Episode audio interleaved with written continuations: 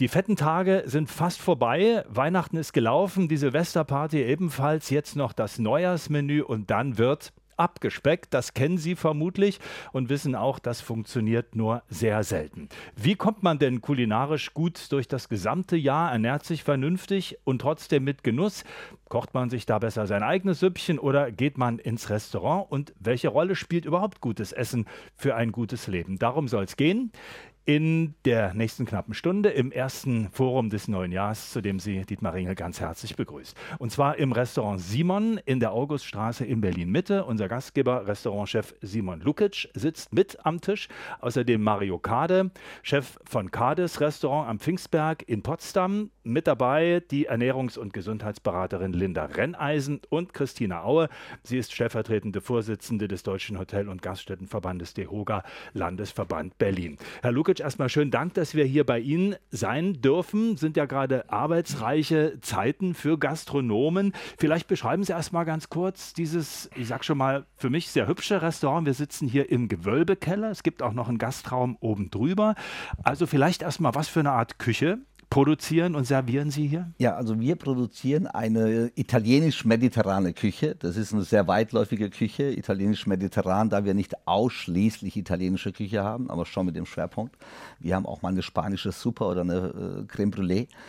Und ähm, das Restaurant gibt es schon seit 17 Jahren. Das habe ich eröffnet 2007 und das betreiben wir mit einer, ähm, sage ich mal, sehr kleinen Karte. Die Karte besteht jetzt aus äh, wenigen Positionen. Das liegt mit unter anderem daran, dass wir ausschließlich ohne Stärke, ohne Fertigbrühe, ohne Fertigfonds kochen. Wir kochen in der Regel à la carte, à la minute ähm, auf einer Basis von Rotwein, Weißwein, Olivenöl, Knoblauch, Hauch Chili. Insofern die Karte liest sich recht einfach, aber insofern ist es recht äh, komplex und aufwendig. Ja. Und mediterrane Küche deshalb, weil Sie damit aufgewachsen sind, weil das ohnehin so Ihr Ding ist? Ähm, oder warum? Mediterrane Küche liegt daran, ich habe irgendwie ähm, das Glück gehabt, nach vielen Jahren ähm, so eine versteckte Leidenschaft für mich zum Beruf ma zu machen. Ja. Mein Vater war sehr verwöhnt von der norditalienischen Küche. Meine Mama hat die süddeutsche Küche für sich entdeckt, war eine Spitzenköchin in der Pfalz.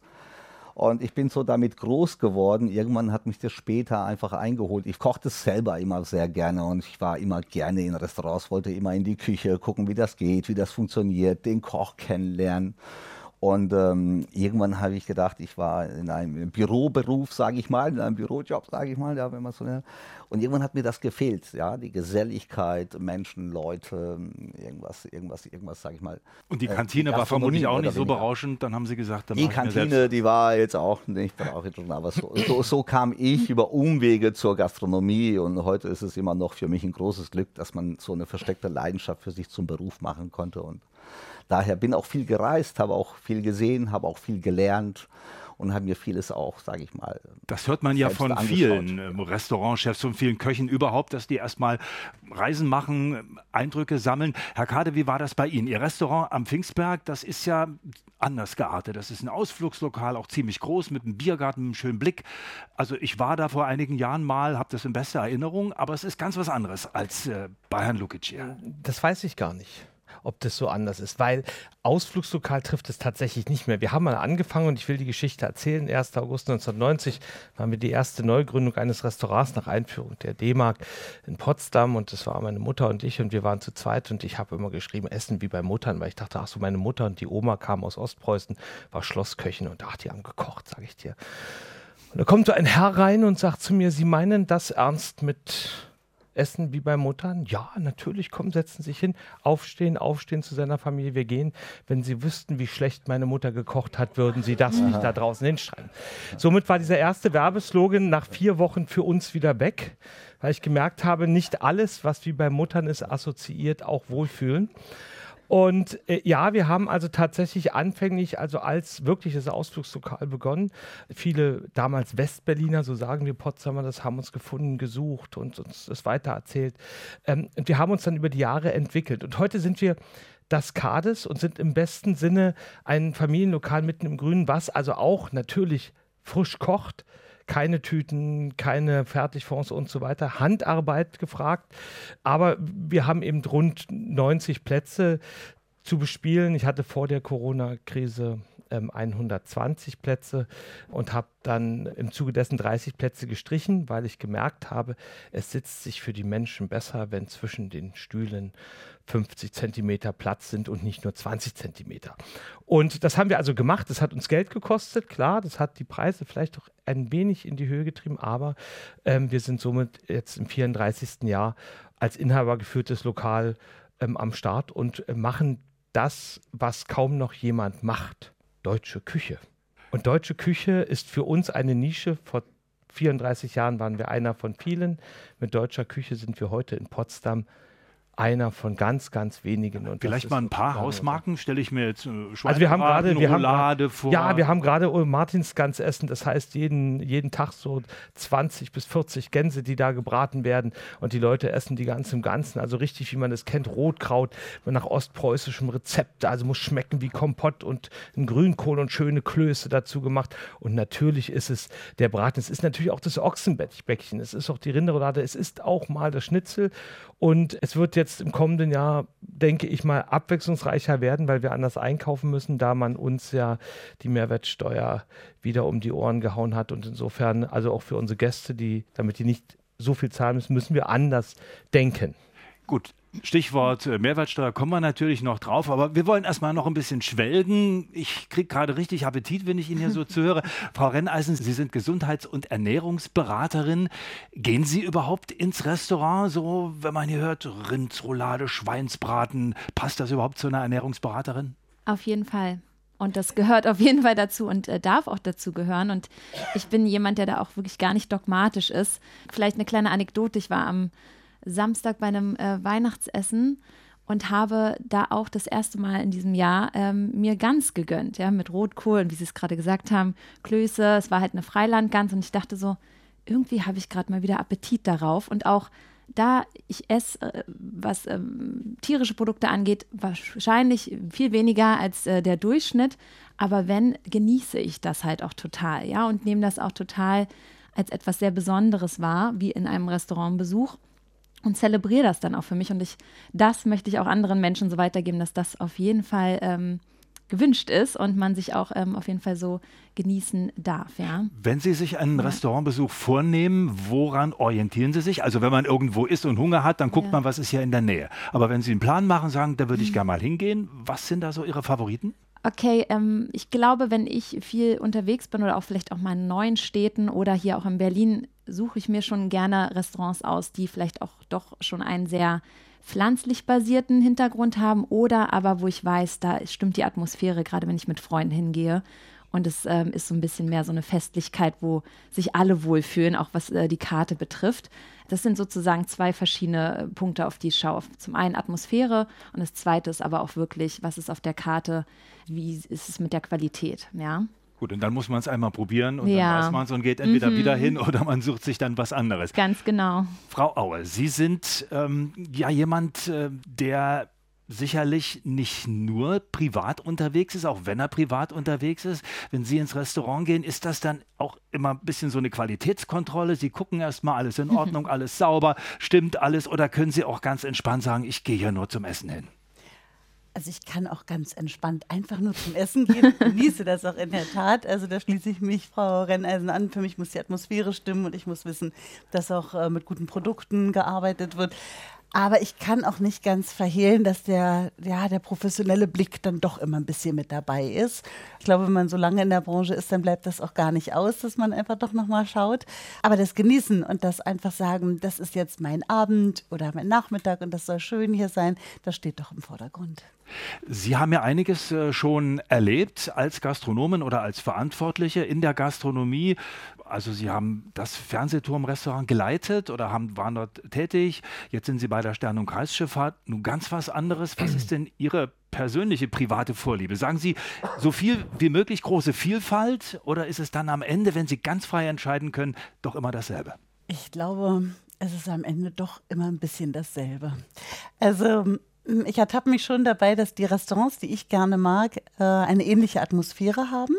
Sie können in der Kategorie unterschiedlich sein. Also da kann noch mal ein Sternerestaurant mit dabei sein. Da darf auch gerne der Italiener oder der Asiate um die Ecke mit dabei sein. Aber atmosphärisch, wenn man in die Gastronomie hineinkommt, dann reduziert sich doch so ein bisschen auf einen ähnlichen Geschmack. Also ich bin jetzt hier vorhin reingekommen und dachte, das könnte ja meins werden. Das gefällt mir ja gut. Oh, das freut ähm, mich. so, ich brauche so eine heimelige Atmosphäre. Ich mag das gern. Und ich glaube, das haben die Restaurants, wo ich gerne hingehe, alle gemeinsam. Von der Küche her, ja, ich bin jetzt vielleicht nicht ganz so stark pflanzlich ausgerichtet wie Frau Renneisen, aber dafür haben wir ja auch eine Vielfalt in Berlin, gerade in Berlin und in Brandenburg, wo man sich das auch aussuchen kann. Und ähm, ja, Atmosphäre ist ganz, ganz, ganz wichtig. Die Sendung wird ausgestrahlt am Neujahrstag. Also da stehen vermutlich viele Leute gerade noch in der Küche, bereiten das Neujahrsessen vor. Was ich mich immer frage, Weihnachten ist ja klar, in Deutschland immer noch viele Leute, die ganz essen. Also das ist nicht mehr so wie früher, dass da sich alle drauf stürzen. Mittlerweile gibt es viele vegane und äh, vegetarische Möglichkeiten, sich zu ernähren. Aber die Gans, wir haben es gehört, kommt immer noch vor. Aber gibt es eigentlich, Herr Lukic, ein klassisches Neujahrsmenü? Naja, klassisches Neujahrsmenü, wir halten das recht überschaubar. Also wir haben zu Weihnachtszeit haben wir in der Regel Gruppen in der Größenordnung von 20, 25, 30 hier unten zum Beispiel im Gewölbe bis zu 42 Personen. Da haben wir ein Publikum so unterschiedlicher Couleur, von der Werbeagentur bis hin so, so verschiedene Unternehmen. Und da ist durchaus ganz klassisch ein Gänseessen gewünscht. Ja, Gut, also zu Weihnachten. Immer noch zu Weihnachten, ja. genau. Dann ist aber auch das vorbei gehört, mit das den gehört, Dann ist auch vorbei zum Essen. Wir haben tatsächlich am Neujahrstag geschlossen. Wir haben Silvester geöffnet. und wir, wir halten uns das ein bisschen vor. Wir lassen auch den 24, 25 lassen wir in der Regel auch zu. Und nach der ganzen Zeit von Anfang November über den Dezember mit der ganzen, mit, mit den ganzen Weihnachtsfeiern machen wir jetzt tatsächlich seit wenigen Jahren so, so Anfang der, der, der, Neujahrswoche, auch um das Personal ein wenig zu entlasten, sage ich mal, machen wir wenige Tage frei und eröffnen dann. Kann ich, kann ich gut nachvollziehen. Mir ging es auch jetzt gar nicht darum, was man jetzt hier unbedingt Neujahr ah, okay. serviert, aber kennen Sie überhaupt Neujahrsgerichte? Ich wage es mal in die Runde. Vielleicht gibt es ja Traditionen bei Ihnen zu Hause oder in der Gegend, aus der Sie kommen, Frau Renneisen. Ich, ähm, als ich mir vorhin darüber Gedanken gemacht habe, kam in meinen Kopf irgendwie Kartoffel mit Quark. auch wenn man jetzt so ein bisschen an deutsche Küche und trotzdem was Leichtes, was denke ich mal die meisten auch äh, so kennen, wenn man eher was Leichtes, was man irgendwie zu Hause hat, was man jetzt vielleicht nicht, ähm, Neujahrstag ist ja alles geschlossen, was hat man irgendwie da? Ne? Nicht alles geschlossen, aber wenn man jetzt sagt, man kocht zu Hause. Also Einkaufsmöglichkeiten. Ähm, Einkaufsmöglichkeiten, ne? Das kam so in meinen Kopf, aber in dem Sinne will ich damit eigentlich nur ausdrücken, wenn man natürlich so ein bisschen was Leichteres, vielleicht gerade nach diesen ähm, vielen Tagen des Festessens oder aber auch, äh, je nachdem, wenn man selber die Party ausgerichtet hat, sind es wahrscheinlich auch manchmal Reste, die man dann noch am 1. Ja. Januar essen wird. Das finde ich auch immer super. Ich stelle mhm. fest, wenn ich zu Hause koche und einfach mal den Kühlschrank aufmache, was habe ich denn noch? Dann stelle ich das hin, kommt meistens was Tolles raus. Mhm. Ja. Herr Kader, aber Ihr äh, Restaurant hat geöffnet am Neujahrstag oder wie sieht es aus? Ja, ich bin da in, dem, in der Knebel meiner, die Knebel meiner Erziehung. Also meine Mutter hat gesagt, also der Neujahrstag ist der erste Tag im Jahr, wo man Geld verdienen kann. Und ähm, da, an dem Tag hat ein Restaurant nicht zu zu sein. Punkt. Und ähm, das wirkt. Äh, heute noch. Und ich habe äh, einige Male darüber nachgedacht, entweder Silvester die Party zu lassen oder den Neujahrstag zu lassen. Ich mache beides tatsächlich. Ähm, schmeiß die Leute aber um 2 Uhr nachts raus. Also länger als 2 Uhr nachts gibt es nicht, weil es hat auch keinen Sinn. Äh, in der Regel können Sie sich vorstellen, die Sie hier sitzen, um 2 Uhr nachts gibt es wenige, die dann noch ein Glas Wein trinken werden. Und ähm, am Neujahrstag wieder offen. Wir teilen es im Team auf, dass also die dann neuer arbeiten. Und klassisch, meine Oma aus Ostpreußen, die ja Schlossköchin war, die hat gesagt, also am Neujahrstag gehört eigentlich der Karpfenblau auf die Karte und äh, der sollte gehen. Aber der Karpfen, also wie sagt man sozusagen, äh, unser Wasserschwein, äh, was wir haben, ist leider aus der Mode gekommen.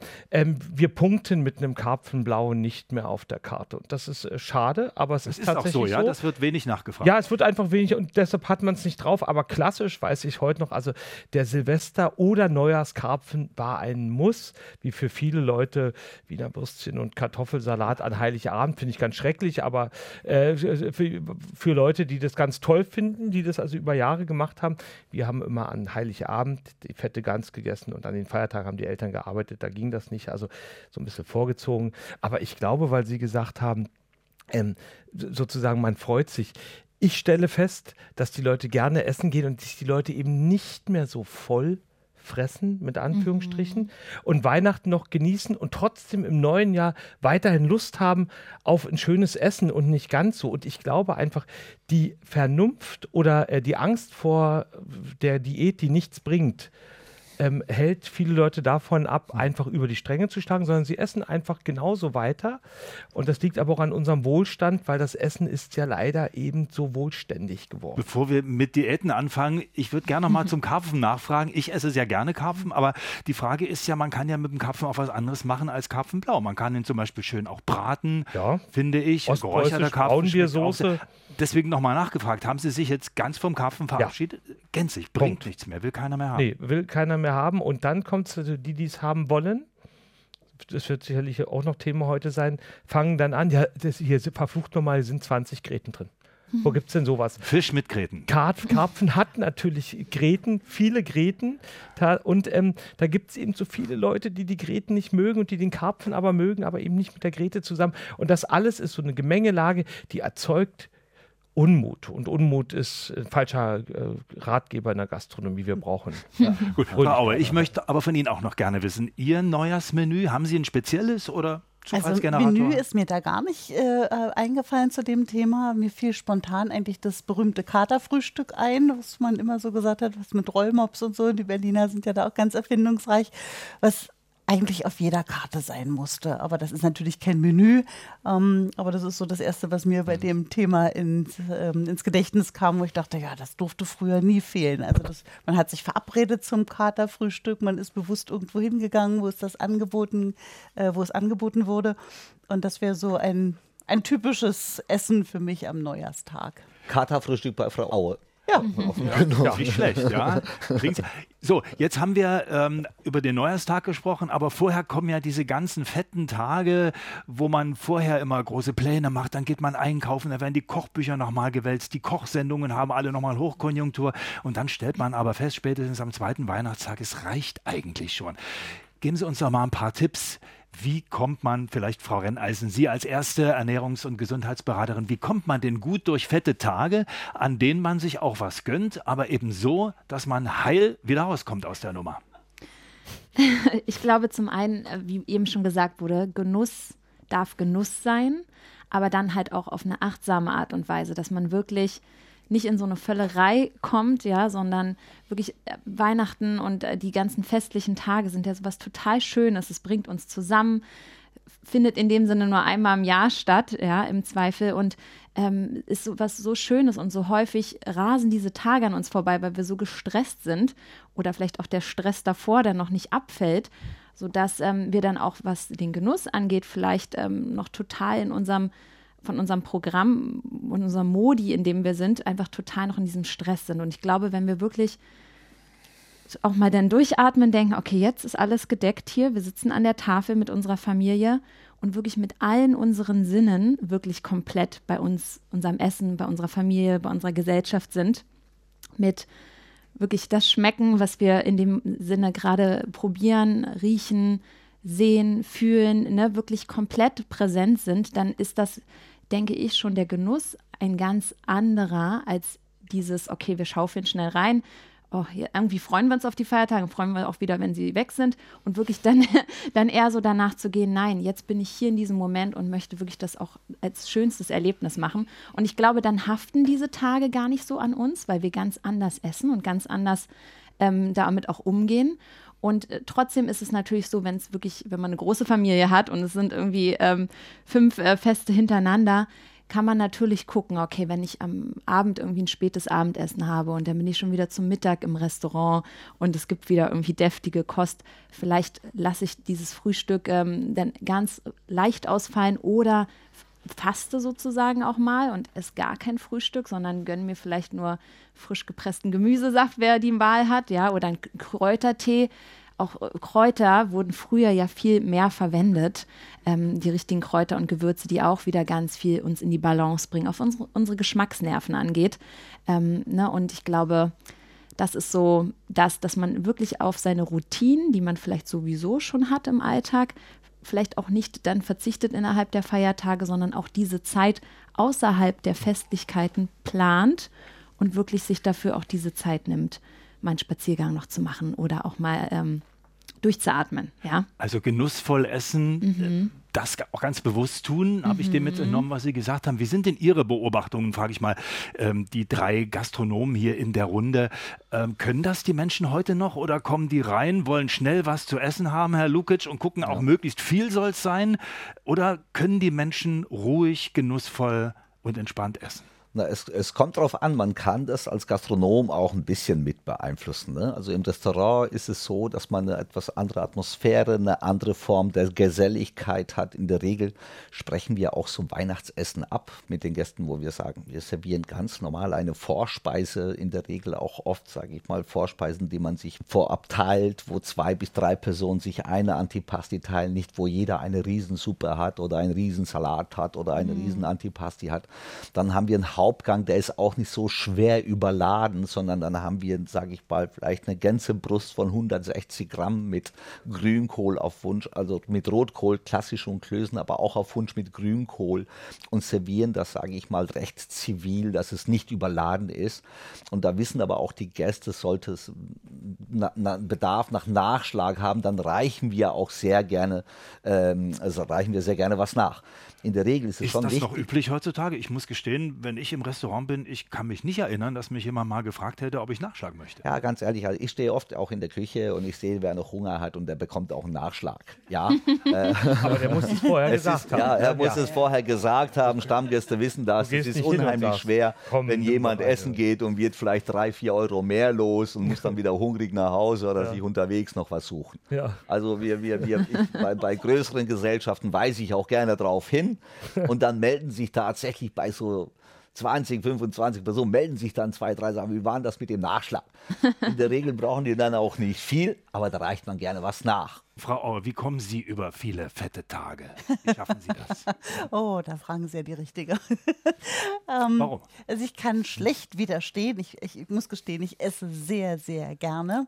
Und, ähm, Herzlich willkommen jederzeit auch bei uns. Schon, schon notiert. Schon. Ja. Dabei sitzen hier nur schlanke Menschen auf. ja, ja, ja. Ah, oh, ist ganz lieb. Die arbeiten ähm, auch viel, ne? verbrennen viel. Ja, aber, ich, ähm, aber es stimmt schon. Ich finde, korrigieren Sie mich, wenn ich was Falsches sage, Frau Renders, aber ich habe das Gefühl, wenn man ein bisschen auf seinen Körper hört, ähm, der einem dann auch mal sagt, darauf habe ich jetzt Appetit oder das ist jetzt auch mal genug, lass das mal stehen. Die, von den zwei Klößen brauchst du vielleicht nur einen, ist auch gut.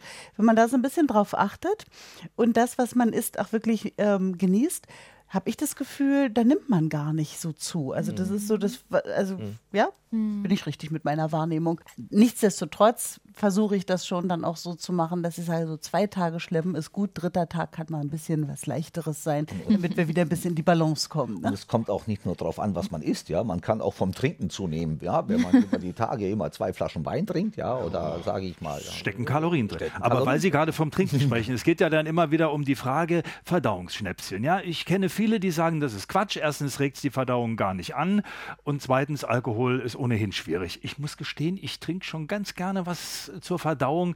Herr Kade, wie halten Sie es oder wie wird es bei Ihnen im Restaurant äh, angeboten? Kommt dann der Kellner und sagt, soll es noch was sein zur Verdauung? Also wir sind ja unter uns und ich plaudere jetzt einfach aus dem Nähkästchen heraus. Natürlich brauchen wir kein Aperitif und kein Digestiv. Das geht sehr gut ohne. Wunderbar. Aber ähm, so Essen ganz ohne Spaß ist auch doof. Und dann muss der Gastronom natürlich auch von etwas leben. Und dafür ist nun mal der Aperitif da und die Frage nach einem Gläschen Prosecco oder einem schönen äh, Martini ähm, lässt eben doch viele sagen, ach, das mache ich. Und so manch einer kommt ja auch in einer noch nicht ganz so guten seelischen Verfassung ins Restaurant und dann ist er vielleicht noch so ein bisschen grummelig und der erste Prosecco, der lässt dann die Leute ein bisschen fröhlich werden und das Wasser dazu. Und natürlich ist der Schnaps hinterher nicht vonnöten, wenn man einen Pfefferminztee trinkt. Das kann man durchaus machen. Auch mit einer Schafgabe dazu. Es ist großartig. Es verdaut sehr, sehr gut. Das ist schön, aber ach, so eine Marille ist einfach, ist einfach schon was anderes. Ja. Und, ähm, und mein Tipp übrigens äh, für all diejenigen, die sagen, sie kommen also nicht umhin, alle Feiertage vom Heiligabend an in verschiedenen Konstellationen mit der Familie zu verbringen. Einfaches machen, wie wir es arbeiten. Am 25., 26., 12. arbeiten, hält sie von zwei Tagen ab, wo sie mit vielen Leuten am Tisch sitzen müssen und zu viel essen. Dann bleibt nur noch der Heiligabend und der Trend übrigens, das merke ich bei mir im Restaurant, geht auch an den Weihnachtsfeiertagen dann, dass man klassisch in ganz kleinem Kreis mit der Familie ist und dass man die größeren Familientreppen in den Januar hineinzieht, was für uns in der Gastronomie eine tolle Sache ist, dass also diese Zeit so entzerrt wird. Auch Firmen sagen, nee, wir machen das nicht eine Woche vor Weihnachten, weil da haben alle schlechte Laune irgendwie noch nicht die Weihnachtsgeschenke gekauft. Also man entzerrt das. Und ich glaube, den Mut sollte man haben, vielleicht auch mal zu sagen, wir machen Weihnachten für uns, die wir in ganz kleiner Familie sind und die Verwandtschaft. Ja, machen wir auch, aber eben vielleicht eine Woche später. Das ist überhaupt nicht schlimm. Gutes Essen, gutes Leben, der kulinarische Start ins neue Jahr. Heute im Inforadio Forum. Wir sind zu Gast im Restaurant Simon in der Auguststraße in Berlin Mitte. Simon Lukic, der Gastgeber, sitzt mit am Tisch. Außerdem dabei Mario Kade, Chef von Kades Restaurant am Pfingstberg in Potsdam. Die Ernährungs- und Gesundheitsberaterin Linda Renneisen und Christina Aue, stellvertretende Vorsitzende des Deutschen Hotel- und Gaststättenverbandes DEHOGA, Landesverband Berlin. Wir haben schon ziemlich geschwelgt, wie ich finde, in ähm, tollen Bildern, was man man alles Schönes essen kann über die Feiertage, auch wie man ähm, den Neujahrstag kulinarisch gestalten kann, haben so ein bisschen über das Verdauungsschnäpschen schon gesprochen. Aber jetzt möchte ich gerne nochmal anlässlich des Neujahrstages die Frage stellen, gute Vorsätze zum Neujahrstag, auch was Ernährung angeht. Viele Leute sind ja so drauf, die haben sich gerade nochmal den Magen vollgeschlagen und sagen, jetzt ist der Moment, jetzt lege ich den Schalter um, esse nur noch die Hälfte. Frau Renn, also ist das eine gute Idee zu sagen, der Neujahrstag, jetzt ähm, lege ich den Schalter bei mir persönlich um. Generell sind Vorsätze erstmal keine schlechte Sache, aber dieses ähm, Schwarz oder Weiß, so entweder ganz oder gar nicht, ähm, haben halt ganz viele äh, in sich drin verankert und das sehe ich dann immer sehr schwierig und kritisch, das überhaupt lange durchzuhalten, weil da ist es dann so entweder alles oder nichts. Das heißt, man hat dann irgendwie vielleicht den Neujahrstag, wo man eh noch so ein bisschen angeschlagen ist und denkt so, oh, nee, gestern ging jetzt zu lange, heute, heute mache ich mal nicht, aber morgen. Und da fängt es dann nämlich an. Ne? Dann gibt es ja immer wieder irgendwie ein Excuse. Und ich glaube, man darf sich da auch gar nicht so geißeln und sagen, okay, entweder 100 Prozent oder komplett in die andere Richtung. Ich sehe den ganz großen Hebel in unseren Routinen und Gewohnheiten. Das heißt, es sind kleine Dinge, die wir ganz gut in den Alltag einbauen können. Wir können trotzdem essen gehen, wir können trotzdem das Leben genießen, wir können trotzdem Freude und Genuss empfinden, aber es sind vielleicht kleine Dinge, die wir jetzt erstmal gar nicht so auf dem Schirm haben, wenn wir mal unseren ähm, Tag, unseren Alltag reflektieren, was sind Dinge, wo ich vielleicht so mit ein paar Kleinigkeiten, ein paar kleinen Stellschrauben ähm, in Summe, dadurch, dass ich es dann regelmäßig mache, schon was bewirken kann. Ja, und das ist für mich, wenn Sie auch ein Beispiel wissen wollen, ähm, ist für mich, ähm, dass wir morgens, wenn wir aufstehen, einfach schon mal Wasser trinken. Und wenn man dann die Möglichkeit hat, am besten warmes Wasser, es kurbelt den Stoffwechsel an, gerade über Nacht. Sehr gut, ja. sehr gut, finde ich schon mal gut. Ähm, wir können ja noch mal eine Umfrage machen, wer das so macht. Es kurbelt den Stoffwechsel an, es ist gleich generell über Nacht, äh, ist unser Körper in so einer Regenerationsphase. Und gleich dieses morgens uns hydrieren, mit Wasser versorgen, Wasser ist auch Transportmittel Nummer eins im Körper, bringt schon mal wieder alles ein bisschen in die Balance, ins Gleichgewicht. Und das ist eine kleine Sache, die sich jetzt vielleicht nicht groß anhört, aber wenn das schon mal ein Vorsatz wäre, gigantisch. Ja, weil das ist etwas Kleines in Summe, macht es aber einen großen Unterschied. Ähm, ich habe noch ein paar andere Sachen ja, im Petto, gut. aber. Wir kommen noch mal dazu. aber trotzdem vielleicht ja. noch mal in die Runde gefragt, so ein paar private, persönliche Tipps. Nun sind Sie ja alles Menschen, die, glaube ich, nicht abspecken müssen. Es gibt ja auch äh, Leute, die haben wirklich also einige Kilos zu viel und äh, bei manchen ist es ja auch eine gesundheitliche Frage. Da, mhm. also wenn man zu viel Körpergewicht mit sich rumschleppt, ist es ja auch nicht so gesund. Herr Kade, was können Sie empfehlen? Ich bin kein Mensch für Vorsätze tatsächlich, also schwierig ähm, weil die Jahreszeit des Jahr regelt es, also in der Regel, obwohl vor 20 Jahren besser als mit Mitte 50 jetzt, da ähm, regelt sich das mit der Verbrennung nicht mehr so einfach wie mit Mitte 30 tatsächlich. Aber ähm, ich bin nicht so der Fan von den großen Vorsätzen, weil sie in der Regel, wie Sie das schon sagten, ähm, zu 90 Prozent nicht einhaltbar sind. Ich glaube, es liegt an diesem übers Jahr verteilten Mittelmaß. Also nicht Mittelmaß von mittelmäßig, sondern einfach von jedem etwas genießen. Und mein großer Tipp ist, einfach auf das hören, was die Urgroßeltern und Großeltern gesagt haben, wenn Saison für etwas ist, freuen wir uns auf die Gurke, die es im Winter nicht geben muss. Da reicht Rot- und Weißkrautsalat. Es ist, es ist der, der Fisch, der eben kommt zu einer gewissen Jahreszeit. Es ist das Wild, es ist der Spargel. Und wenn ich diese sechs oder fünf Wochen nutze, die mir die Natur und die Saison bietet, habe ich Abwechslung und bescheide mich im Winter eben mit etwas, was einfach ist. Aber ich kann Ihnen sagen, ein Rot- und Weißkrautsalat mit etwas Zwiebeln und etwas Öl und die angeröstet und warm drüber mit etwas Zucker gewalkt und das abends gegessen oder am Morgen, das ist so herrlich. Vitamin C und Kalium und alles, was man braucht. Und es ist so günstig. 1,50 Euro und Sie haben einen ganzen Kohlkopf und können zu vier, drei Tage lang einen leckeren Salat haben. Also ähm, wir sollten wieder lernen, die Saison zu schätzen. Und wenn wir das machen, leben wir sehr gesund und werden einfach auch nicht zunehmen, weil die Völlerei macht uns kaputt, weil wir alles immer genießen können. Herr Lukic, sind die Gäste anspruchsvoller geworden? Ähm, schauen die jetzt mehr, nicht nur auf die Kalorientabelle, sondern ähm, ich meine, es gibt mittlerweile Allergien, die gab es früher auch. Heute weiß man, dass man die hat und kann natürlich genauer hingucken, was ist drin im Essen. Also wollen die Leute ganz genau wissen, bis aufs letzte Krümelchen, was sie da reinpacken, reinkochen. Ähm, oder sind auch noch Leute, die einfach sagen, ich lasse mich überraschen, ich will genießen, wenn es gut riecht und gut schmeckt. Ist die Sache in Ordnung? Also die meisten sicher von den neuen Gästen, die lassen sich sicher überraschen. Vereinzelt gibt es aber auch schon Gäste, die möchten schon ganz gerne genau wissen, was drin ist. Das gibt schon. Da ist die Nachfrage in den letzten Jahren, sage ich mal, schon gestiegen. Das liegt mit unter anderem daran, dass die Menschen sich einfach etwas bewusster ernähren.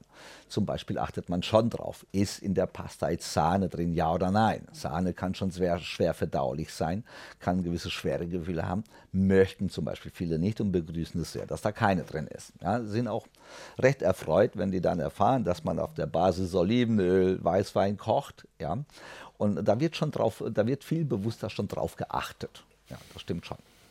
Aber damit können Sie umgehen oder nervt das Damit auch können manchmal? wir sehr umgehen, da wir seit, seit es mein Restaurant gibt, wie gesagt, kochen wir eine sehr, sehr authentische, ehrliche Küche. In dem Sinne, dass wir sagen, wir verzichten auf äh, viel Kombinieren, wir verzichten auf künstliche Stärken, wir verzichten auf Fertigbrühen und so weiter und kochen praktisch à la carte, à la minute.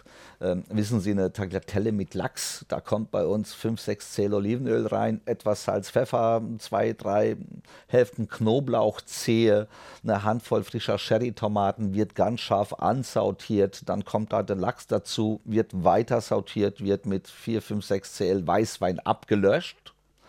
Und das kochen wir praktisch in der Pfanne fertig. Da kommt die Pasta, eine frische Pasta kochen wir in dem Falle. Die machen wir, äh, kommt die, kommt die Pasta mit in die Pfanne. Das löschen wir noch ab mit dem Pastawasser, was wiederum Weizenstärke enthält. Und äh, schwenken dies zu einer, äh, reduzieren das, äh, sortieren das zu einer Soße. Und dann haben sie praktisch ein ehrliches äh, Lachsgericht ohne, ohne viel äh, Tuning. Ja? Jetzt haben wir gleich das Rezept zum Mitschreiben geliefert. Ja, genau. ich habe so, mir schon notiert im haben wir Hinterkopf. aber schon Gäste, die sagen, Entschuldigung, wir haben Sie auch eine glutenfreie Pasta. Glutenfreie Pasta haben wir auch. Das ist vor allem in den letzten Jahren auch sehr, sehr, wird immer mehr nachgefragt für, für Menschen mit der Glutenunverträglichkeit. Deshalb haben wir immer, sage ich mal, wenige Kilo eine Penne und Spaghetti auch äh, glutenfrei. Ja, also kann, kann man, Gut, kann also anspruchsvolle Gäste sind kein Problem für Sie, merke ich. Frau Renner, also mal noch zu ähm, Ihrem Webauftritt. Food Vibes heißt das Ganze. Gibt es eine Internetseite? Sie beraten Einzelleute. Da kann man sich auch als Team bei Ihnen anmelden, habe ich gesehen. Aber das ist jetzt doch sehr individuell. Also man muss erst mal Kontakt zu Ihnen knüpfen. Vielleicht erklären Sie uns noch mal ein bisschen, wie das funktioniert und mit welchen Sorgen oder Wünschen die Leute denn zu Ihnen kommen. tatsächlich kommen wirklich Leute zu mir, die wirklich eine ganz enge Beratung haben möchten. Ja, die, es gibt natürlich heutzutage, können wir viel im Internet nachschlagen oder auch in Büchern oder in irgendwelchen Blogs. Tatsächlich haben aber auch viele Menschen immer Fragezeichen über den Kopf und sagen, okay, auf der einen Seite steht sowas und dann äh, wieder das und das habe ich ausprobiert und irgendwie geht es mir trotzdem nicht gut. Das heißt, der klassische Kunde, der zu mir kommt, ist in dem Sinne auch schon relativ gut informiert, merkt aber, dass er so irgendwie seine Ziele nicht erreicht. Ja? Und das ist ähm, quasi deswegen nicht immer nur eine Beratung, wenn ich mit Menschen eins zu eins arbeite, sondern fast auch wie ein Coaching. Wohl wirklich über mehrere Wochen, Monate. Aber Sie treffen ähm, sich nicht, das passiert alles online. Ähm, doch, wir also es kommt, ich habe auch Kunden, die nicht in Berlin sind tatsächlich und dann ist auch viel online. Und ähm, genau, ich betreue aber auch ganze Gruppen. Auch während der Pandemiezeit war das sehr beliebt, ähm, so, so Programme zu machen und merke aber, dass die Menschen das heute auch noch toll finden, in ihrer eigenen Küche Dinge auszuprobieren, die sie dann mitbekommen. Zu Beginn unserer Sendung ist schon das Stichwort Mehrwertsteuererhöhung gefallen. Jetzt sind wir so ein bisschen bei dem Thema, was mhm. vielen hier wahrscheinlich eher wehtut. Die Bedingungen für Gastronomen werden schwieriger mit dem Jahresbeginn. Es geht zurück zu 19 Prozent Mehrwertsteuer. Corona-bedingt war die Steuer abgesenkt worden auf 7 Prozent. Frau Aue, wie ist denn die Situation so der Berliner Gastronomie mal von oben drauf geschaut? Ähm, wir wissen, in Corona-Zeiten haben viele mächtig zu knabbern gehabt. Zeitweise mussten schließen, manche haben vielleicht auch dauerhaft geschlossen. Haben Sie schon den Überblick jetzt äh, zum Ende des Jahres, wie es gelaufen ist? Naja, wir sehen uns ja jetzt im Moment äh, mit einer Vielzahl von Herausforderungen konfrontiert. Corona haben wir jetzt so mehr oder minder hinter uns gelassen. Und es stimmt, dass äh, trotz sehr großzügiger Unterstützungen eben viele Kolleginnen und Kollegen es nicht geschafft haben, gut aus der Krise herauszukommen. Aber das Thema der reduzierten Mehrwertsteuer ist ja nichts, was mit Corona zu tun hat. Das, die Absenkung erfolgte in der Zeit als Hilfe. Tatsächlich liegt diese Forderung, glaube ich, seit 40 Jahren vom DEHOGA auf dem Tisch und man sagt, es ist einfach eine Ungleichbehandlung, wie Speisen äh, besteuert werden. Und ähm, natürlich hat man sich auch. Also Speisen zum Mitnehmen. Genau, Speisen zum Mitnehmen 7 Prozent. So. Ne? Oder so ein klassisches Beispiel: die, die Cola wird mit 19 Prozent besteuert, der Smoothie mit 7, weil er eben als Speise gilt. Ähm, der Kaffee wird mit 19 Prozent versteuert, der Cappuccino 175 Prozent Milchanteil hat mit 7. Also das sind ja Dinge, die kann man ja eigentlich im Normalbürger gar nicht mehr vernünftig ähm, nahebringen und auch nicht der Bürgerin. Ähm, also insofern, bitte? Uns auch nicht. Uns auch nicht, ja. Aber wir sind ja auch ein Stück weit Normalbürger und Bürgerinnen. Also insofern ist diese ganze, ähm, ist diese Forderung schon so sehr lange auf dem Tisch und andere europäische Länder machen es uns ja auch vor, die einfach einen einheitlichen, reduzierten ähm, Steuersatz dafür haben. Und diese Forderung besteht schon sehr lange. Natürlich, als dann während Corona diese Absenkung kam, hat man auch 21, äh, 21 Entschuldigung, den Bundeskanzler ein bisschen beim Wort genommen, der da gesagt hat, wir senken jetzt ab, äh, in dem Bewusstsein, wir werden nicht wieder erhöhen. So habe ich es zumindest auch noch im Kopf, äh, du auch, glaube ich. Ähm, das heißt, man hat auch ein Stück weit, Sie auch, wunderbar, sind wir schon drei, also man hat auch ein Stück weit natürlich ein bisschen darauf vertraut. Und zwar nicht um des Absenkens Willens, sondern einfach um eine Gerechtigkeit herzubekommen. Und wenn wir jetzt über eine Erhöhung reden, dann reden wir auch über eine Erhöhung ähm, des Mehrwertsteuersatzes für Schulspeisen, für Caterings etc. Also ich sage, die Gemengelage ist aber heute, um da auf Ihre Frage wieder zu antworten, auch eine schwierigere. Wir sehen uns wirklich vor diversen Herausforderungen, die wir vor Corona in dem Sinne in, oder in der Vielfalt noch nicht hatten. Andererseits, wenn man durch Berlin geht, ähm, also Ecken, wo viele Menschen unterwegs sind, vielleicht auch viele Touristen, also mein Eindruck ist, es brummt doch immer noch ganz schön. Ja, es brummt, äh, aber da kommt doch wieder ein kleines Aber. Wir haben, wir verzeichnen verstärkt mehr, eine höhere Anzahl an Schließtagen. Wir verzeichnen auch, dass Restaurants teilweise mit weniger Tischen besetzt werden. Mario Kader hat das ja eingangs auch gesagt. Wir verzeichnen eine begrenzte Aufenthaltsdauer, gerade deshalb äh, verringerte Öffnungszeiten. Also viele Restaurants, die früher mittags geöffnet haben oder auch schon früh, öffnen jetzt erst zum Abend. Das heißt, ja, man sieht gut belegte und gut gebuchte Restaurants, Gott sei Dank, muss man ja auch sagen. Aber das, hinter den Kulissen, es hat sich eben doch ein bisschen was verändert. Was war das für ein Jahr für Sie, Herr Kade? Wirtschaftlich alles gut gelaufen? Mm, ja, das äh, Jahr ist durchaus wirtschaftlich gut gelaufen.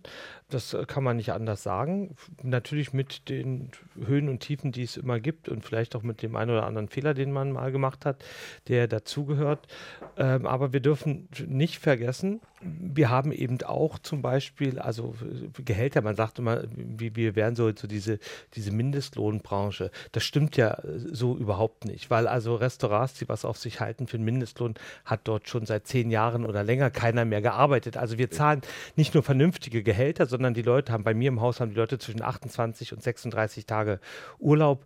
Ähm, und das muss ja also auch erwirtschaftet werden. Ja, auch ich habe zwei Ruhetage, hatte noch vor acht Jahren gar keinen Ruhetag. Mhm. Und ja, auch ich mache 21.15 Uhr Schluss. Und wenn die Weihnachtsfeier am Toben war, dann sage ich, jetzt ist um 10, jetzt ist Schluss hier, weil meine Leute haben ein Recht darauf, auch frei zu haben. Also wir haben hier Work-Life-Balance, wir haben also vieles, was auch gefordert wurde, hier eingebracht in dem Bewusstsein, dass das, was wir an Mehrzahlen an Gehältern, dass wir an Aufenthaltsqualität schaffen für die Gäste, bei etwas weniger Plätze und so weiter, andere Produkte, dass äh, das aufgefangen wird durch den etwas verringerten Mehrwertsteuersatz und dass es uns gleichstellt mit dem Metzger und Fleischer und so weiter, die also nebenan mit 7% wirtschaften und wir wiederum ähm, die 19%. Das, was jetzt kommt, ist sozusagen dieses Feigenblatt, was man nimmt. Also wir erhöhen ein, wir sind nun mal keine Bauern, wir können nun mal keine Trecker voller Mist auf die Straße fahren, sondern ähm, wir können einfach nur so protestieren und das reicht da nicht aus. Und die Zeche schlussendlich werden alle zahlen und vielleicht werden wir es auch zahlen, indem Gäste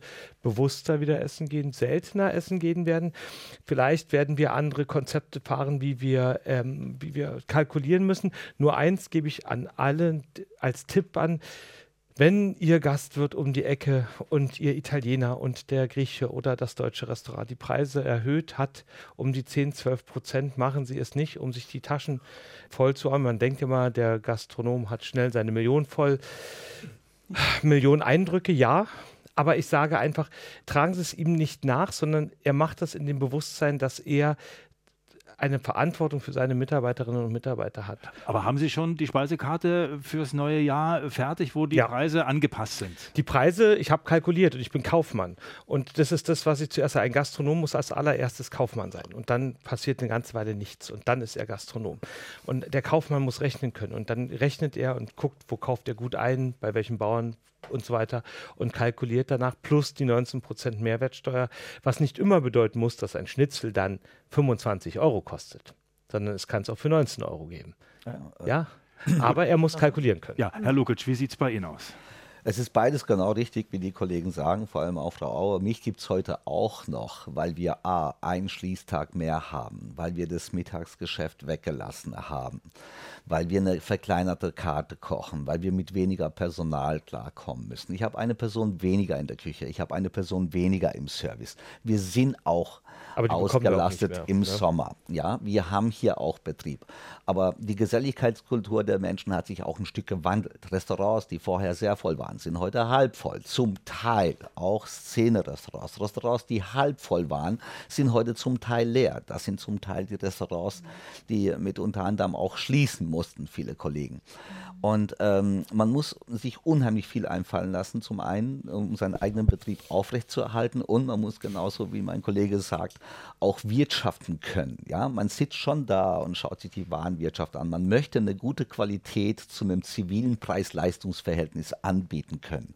Das ist auch, was die Gäste irgendwo erwarten. Die möchten eine ehrliche Küche zu einem ehrlichen Preis und der Gastronom setzt das auch um, aber es ist unter erschwerten Bedingungen. Die Mehrwertsteuererhöhung der Regierung ist schlichtweg die mangelnde Wertschätzung der Regierung unserer Arbeit. Ja. ja, es ist einfach ein, ein, ein total fehlende Wertschätzung wie allen Dienstleistungsberufen gegenüber. Wenn wir heute schauen, wo haben wir Probleme, dann sind es die Dienstleistungsberufe, wo man keinen mehr findet. Ja, ich glaube, der Gesundheitsminister findet keine Pflegerin mehr, der Gastronom findet keinen Kellner mehr. Und, und, aber irgendwann aber trotzdem, kann man auch. Es ist ja auch äh, ein Kreislauf, weil Sie brauchen ja auch Gäste, die es bezahlen können. Also ja, wenn Sie genau. sagen, klar, ist alles nachvollziehbar, ja, aber ja, wenn am Ende die Preise so sind, dass viele Absolut Menschen sagen, richtig, genau. Aber was ist heute einfach bezahlbar? Ja, also die, die, die Gäste realisieren bei mir auch, hm, wenn ich bei Edeka mir ein Stück Rinderfilet kaufen möchte, was eventuell aus der Region kommt, dann kostet das mal schnell 26 Euro was darf das Filet jetzt beim Simon kosten? Also die Gäste haben schon in den letzten ein, zwei Jahren realisiert, wie teuer Lebensmittel geworden Aber wie, wie kommen wir da raus für alle Beteiligten zu annehmbaren Bedingungen? Also da muss dass man... Dass es ihnen gut geht, genau, dass die genau. Gäste sagen, Genau, also als Gastronom ist es schon richtig, man muss, um zu bestehen, wie mein Kollege sagt, man, man muss schon mehr Unternehmer sein wie Gastronom, um erfolgreich ein Geschäft aufrechtzuerhalten. Ich bin auch am Schauen mit meinen Zulieferern und Händlern, wo man was machen kann. Und äh, man muss halt kaufmännisch gut, man muss praktisch auch gut zum Teil verhandeln und au- einkaufen können. Und da muss man aber sich auch sehr bewusst sein, was man zu welchem Preis anbieten kann. Ich zum Beispiel als Kiez-Eck-Restaurant, meine Zielgruppe ist sehr weit, wissen Sie? Meine Zielgruppe ist der, ist der, ist der, ist der, ist der freischaffende Künstler, ja, der, der, der hier gut essen äh, kommen sollte, könnte. Der Nachbar, vielleicht aber auch die Nachbarin mit einer etwas kleineren Rente, bis hin zum CEO, der sich das natürlich leisten kann. Aber ich lebe jetzt hier nicht von einer bestimmten Szene, sondern von, von, von, von den Menschen, die hier im Radius von 300, 400 Metern leben, die hier arbeiten oder die das Restaurant weiterempfehlen. Das sind meine Gäste und ich muss irgendwo irgendwo eine Möglichkeit finden, allen gerecht zu werden, weil ich möchte auf keinen von diesen Gästen verzichten. Und das macht es mir unheimlich schwer. Ja, sage ich mal, äh, mit Lebensmitteln, äh, die auf den Teller zu bringen, Geld zu verdienen. Wir haben jetzt so ein bisschen über Hauptstadtessen gesprochen. Da werden einige sagen, ja, hier in meiner Kleinstadt oder in meinem Dorf, da gibt es schon lange kein Restaurant mehr. Früher hatten wir hier eine Eckkneipe, dann gab es da Hausmannskost, dies und das. Ich kenne das auch aus meiner Gegend. Da macht immer mal wieder einer auf. Da freut man sich und einige haben auch Durchhaltevermögen. Aber durch viele Dörfer, wenn man da durchfährt, da ist doch ziemlich Ruhe. Das ist jetzt das nächste große Fass. So viel Zeit haben wir gar nicht mehr. Aber äh, Frau Auer, Sie sind ja nun für Berlin zuständig, aber haben mit dem Brandenburger Kollegen vielleicht auch ab und zu äh, zu tun. Sehen Sie da Möglichkeiten, auch ländliche Gastronomie wieder mehr zu beleben? Das sind ja die Rahmenbedingungen, die sich insgesamt so vielfältig eben verschlechtert haben. Nicht? Wir haben ähm, einmal der, der Personalmangel, ich sage noch nicht mal mehr Fachkräftemangel, sondern einfach der Personalmangel. Der zeigt sich natürlich in ländlichen Gegenden genauso. Ähm, junge Leute ziehen halt dann doch lieber in die Stadt und gucken, dass sie eben ähm, dort ein anderes Leben haben. Wir haben das, das ganze Thema der Transportwege etc. Ähm, bis hin dann eben auch dazu, kann man sich das dann eben auch wirklich noch leisten. Und ähm, wir sehen schon in den ländlichen Gegenden ein Sterben von, von Restaurants, ganz klar. Und ähm, selbst in Berlin und Brandenburg äh, eine Verschiebung, äh, korrigiere mich, ist äh, eben auch zu sehen. Also es, es schließt jemand, es macht etwas anderes auf. Äh, das ist dann nicht immer ein Restaurant. Also wir sehen schon, dass hier eine, doch eine, eine sehr, sehr viel Bewegung am Markt ist dass auch trotzdem, und das muss man ja auch mal ganz klar sagen, ähm, der DIHOGA in den letzten Jahren sehr, sehr für einen guten und wie ich finde auch ganz tollen Manteltarifvertrag und auch Entgelttarifvertrag gekämpft hat. Also die Branche hat ja verstanden und hat auch reagiert, wobei eben ja. auch schon vorher ganz klar war, dass man eben für die äh, Rahmenbedingungen ja sowieso weniger Personal bekommen hat, also ohnehin schon mehr bezahlt hat, aber der DEHOGA hat sich dafür super eingesetzt. Das heißt, es ist, sind attraktive Arbeitsbedingungen, aber jetzt haben wir eben noch ganz andere Herausforderungen, äh, die das Ganze flankieren. Und da machen jetzt so die 19 Prozent halt einfach den, der Berliner würde sagen, den Sack zu. Das ist einfach problematisch. Ja. Um nochmal nach vorne zu denken, Frau Renneisen, Sie sind ja keine Gastronomin, aber beschäftigen sich mit Ernährung und gehen ja auch ins Restaurant, sind eine junge Frau, die vielleicht auch sagt, wer weiß, was in meinem Leben auch gastronomisch alles noch passiert. Ich sag mal, vor einiger Zeit, vor einiger Zeit, da war ja Sushi auch so ein Fremdwort, dann kamen die ersten Sushi-Restaurants. Ja. Wünschen Sie sich vielleicht auch, dass mal wieder irgendwie was ganz Neues kommt, gastronomisch, was Sie ein bisschen äh, nochmal herausfordert? Vielleicht kurz für die Zuhörer als äh, Randinfo. Ich habe ähm, tatsächlich aber gastronomische kleine ähm, Erfahrungen auch gemacht, weil ich ähm, auch im Hotel, im Banketbereich mal ähm, ein Praktikum, äh, Schülerpraktikum gemacht habe, dann in London auch war. Also ich habe, ähm, mein erstes Studium war BWL mit Schwerpunkt Tourismus. Deswegen habe ich auf jeden Fall auch ähm, das ein oder andere Mal irgendwo gekellnert und äh, solche Dinge auch gemacht. Und kann auch so ein bisschen zumindest diese andere Seite sehen. Und was, was Sie jetzt gerade gesagt haben, etwas Originelles zu schaffen, finde ich, glaube ich, gerade in Städten total schön. Ja, ähm, hier um die Ecke gibt es auch äh, veganes Zero Waste Restaurant, was ich sehr ähm, spannend finde vom Konzept, was halt das heißt auch mal. Also da bleibt nichts übrig, wird nichts weg. genau, da ist es halt eher so, man, man guckt auch eher, was, was Sie Herr, meinten, Herr Kade, was hat gerade Saison, um dann auch zu schauen, okay, wie können wir die Dinge verwerten ne? und zum großen Teil verwerten. Und man arbeitet sehr, sehr eng auch mit den Zulieferern, mit den äh, Bauernhöfen ähm, zusammen, was ich ganz cool finde, wenn es eher eine Story behind gibt, ne? wenn die Gäste eher abgeholt werden. Ähm, und es muss noch nicht mal das absolut Originelle sein, sowas wie jetzt von weit weg aus Japan irgendwas neu gebrachtes, sondern einfach wirklich Ehrlichkeit, Authentizität und irgendwie eine Geschichte daraus, ne? wie auch Sie, Herr Lukic, dass Sie jetzt hier diesen Laden schon so lange haben und wie Sie sich auch angepasst haben, vielleicht auch an die, an die neuen Bedürfnisse, dass Sie wirklich sagen, hey, meine Leute kommen hier aus diesem Umfeld, was ich total schön finde. Und ähm, genau, was ich dazu eigentlich noch sagen will, ist, es, ich glaube wirklich, Authentizität ist wichtig und aber auch den, den Gast halt so abzuholen und ähm, auch transparent ähm, zu sein. Ne? Und das finde ich zum Beispiel, fällt mir immer wieder auf, als ich in der Schweiz war, schlage ich die Karte auf und man sieht einfach, okay, woher kommen die Lebensmittel? Und ich finde, warum nicht das vielleicht auch viel mehr machen? Wissen Sie, ich freue mich ja über das Feedback, wenn Ihnen das geschmeckt hat und wenn ich sagen kann, das kommt aus der Region, das steht auch sicher natürlich für eine Nachhaltigkeit und das gibt mir sehr viel Aufmerksamkeit und auch sehr viel Bestätigung. Mhm. Aber es muss auch alles in einem, mit all den Umständen, mit denen man zu kämpfen hat, bezahlbar sein. Mhm. Ja, und das ist so was man hinkriegen muss. Muss man hinkriegen. Das war der kulinarische Start ins neue Jahr. Gutes Essen, gutes Leben. Das erste Inforadio Forum im Jahr 2024. Ganz herzlichen Dank an Simon Lukic, unseren Gastgeber heute. Wir waren im Restaurant Simon in der Auguststraße in Berlin Mitte. Außerdem mit dabei Mario Kade, Chef von Kades Restaurant am Pfingstberg in Potsdam, die Ernährungs- und Gesundheitsberaterin Linda Renneisen und Christina Aue, stellvertretende Vorsitzende des Deutschen Hotel- und Gaststättenverbands DEHOGA Landesverband Berlin. Also danke an Sie, danke an die Gäste hier in der Runde, die uns jetzt gelauscht haben und jetzt ein bisschen Appetit bekommen haben, glaube ich. Gibt noch eine Kleinigkeit zu naschen. Danke, dass Sie dabei waren und danke Ihnen daheim fürs Zuhören. Bis zum nächsten Mal.